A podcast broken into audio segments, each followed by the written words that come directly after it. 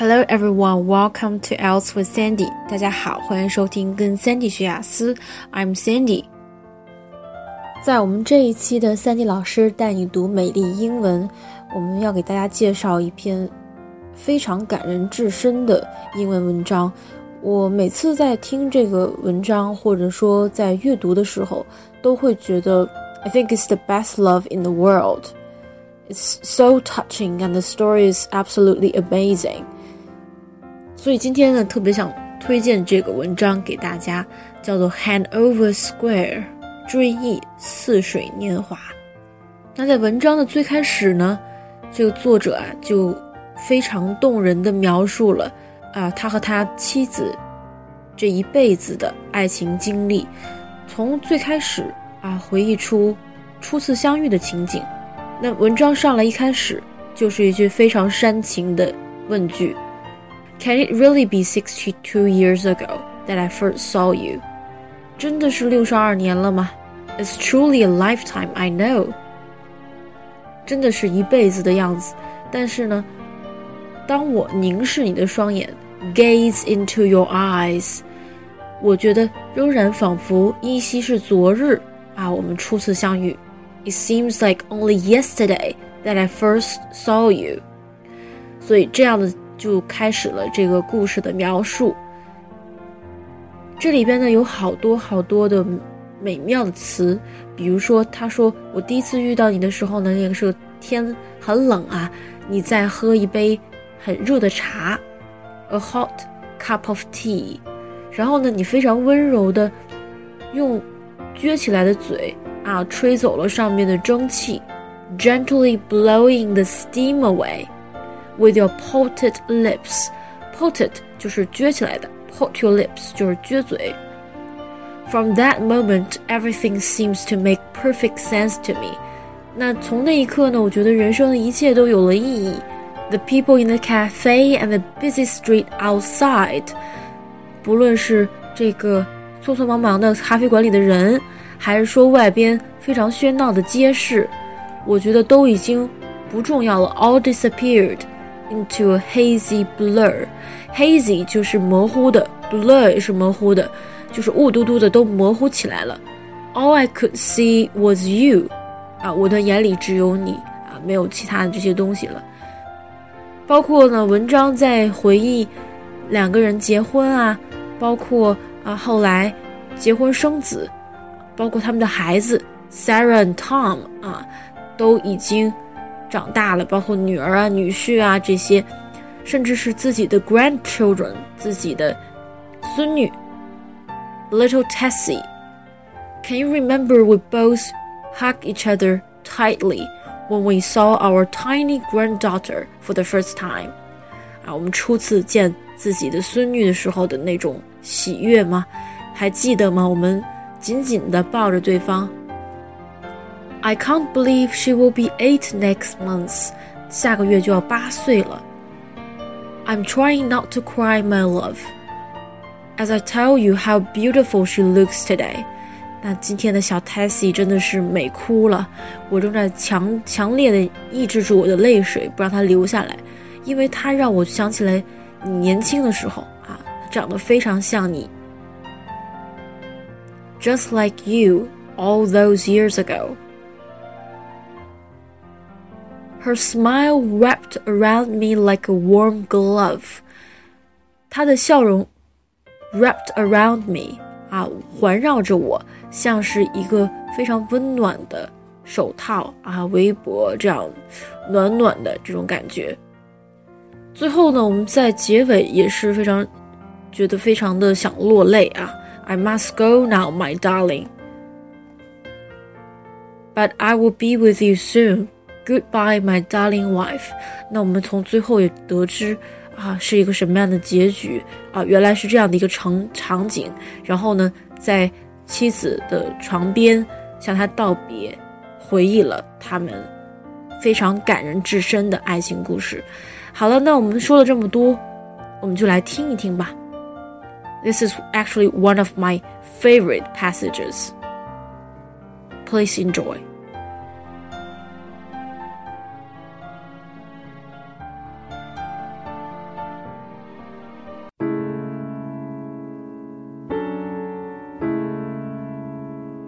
Hanover Square by Kevin Cope.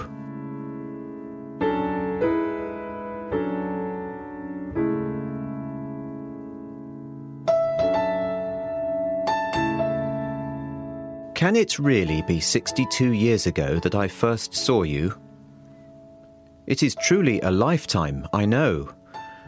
But as I gaze into your eyes now, it seems like only yesterday that I first saw you in that small cafe in Hanover Square. From the moment I saw you smile as you opened the door for that young mother and her newborn baby, I knew. I knew that I wanted to share the rest of my life with you. I still think of how foolish I must have looked as I gazed at you that first time. I remember watching you intently as you took off your hat and loosely shook your short dark hair with your fingers. I felt myself becoming immersed in your every detail as you placed your hat on the table and cupped your hands around the hot cup of tea, gently blowing the steam away with your pouted lips. From that moment, everything seemed to make perfect sense to me. The people in the cafe and the busy street outside all disappeared into a hazy blur. All I could see was you. All through my life, I have relived that very first day. Many, many times I have sat and thought about that first day and how for a few fleeting moments I am there, feeling again what it is like to know true love for the very first time. It pleases me that I can still have those feelings now after all those years, and I know I will always have them to comfort me. Not even as I shook and trembled uncontrollably in the trenches did I forget your face. I would sit huddled into the wet mud, terrified, as the hails of bullets and mortars crashed down around me.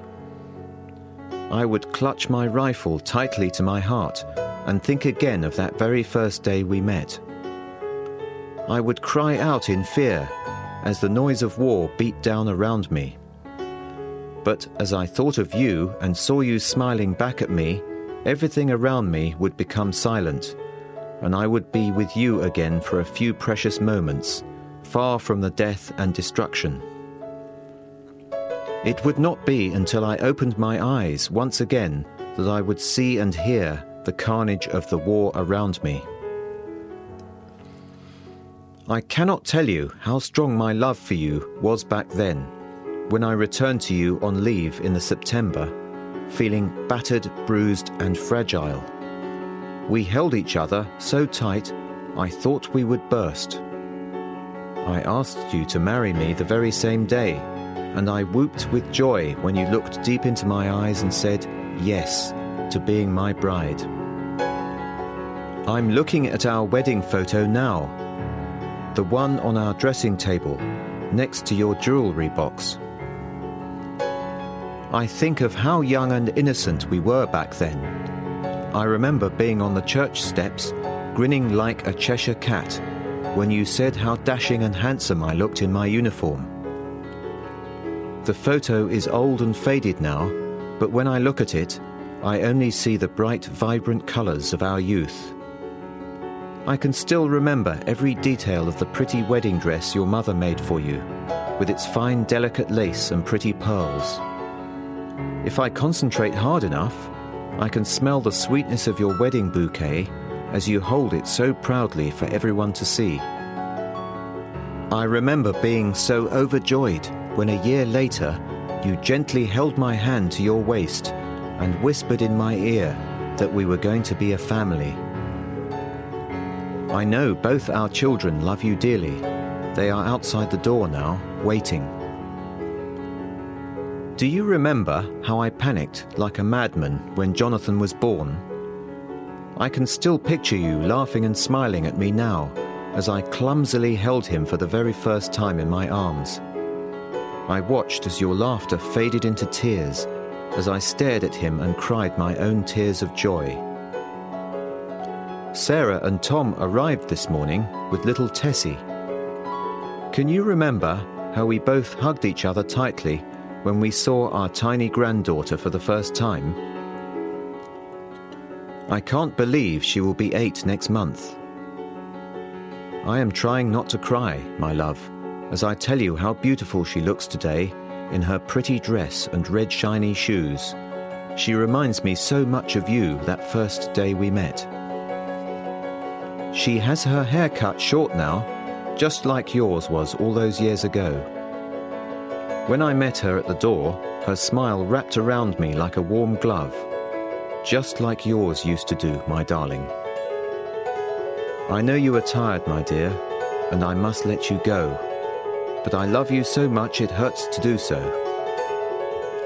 As we grew old together, I would tease you that you had not changed since we first met. But it is true, my darling. I do not see the wrinkles and grey hair that other people see.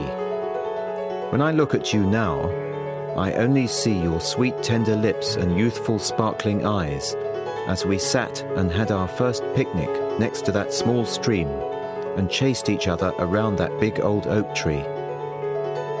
I remember wishing those first few days together would last forever. Do you remember how exciting and wonderful those days were? I must go now, my darling. Our children are waiting outside. They want to say goodbye to you. I wipe the tears away from my eyes and bend my frail old legs down to the floor so that I can kneel beside you. I lean close to you and take hold of your hand and kiss your tender lips for the very last time. Sleep peacefully, my dear. I am sad that you had to leave me, but please don't worry. I am content, knowing I will be with you soon. I am too old and too empty now to live much longer without you. I know it won't be long before we meet again in that small cafe in Hanover Square. Goodbye, my darling wife.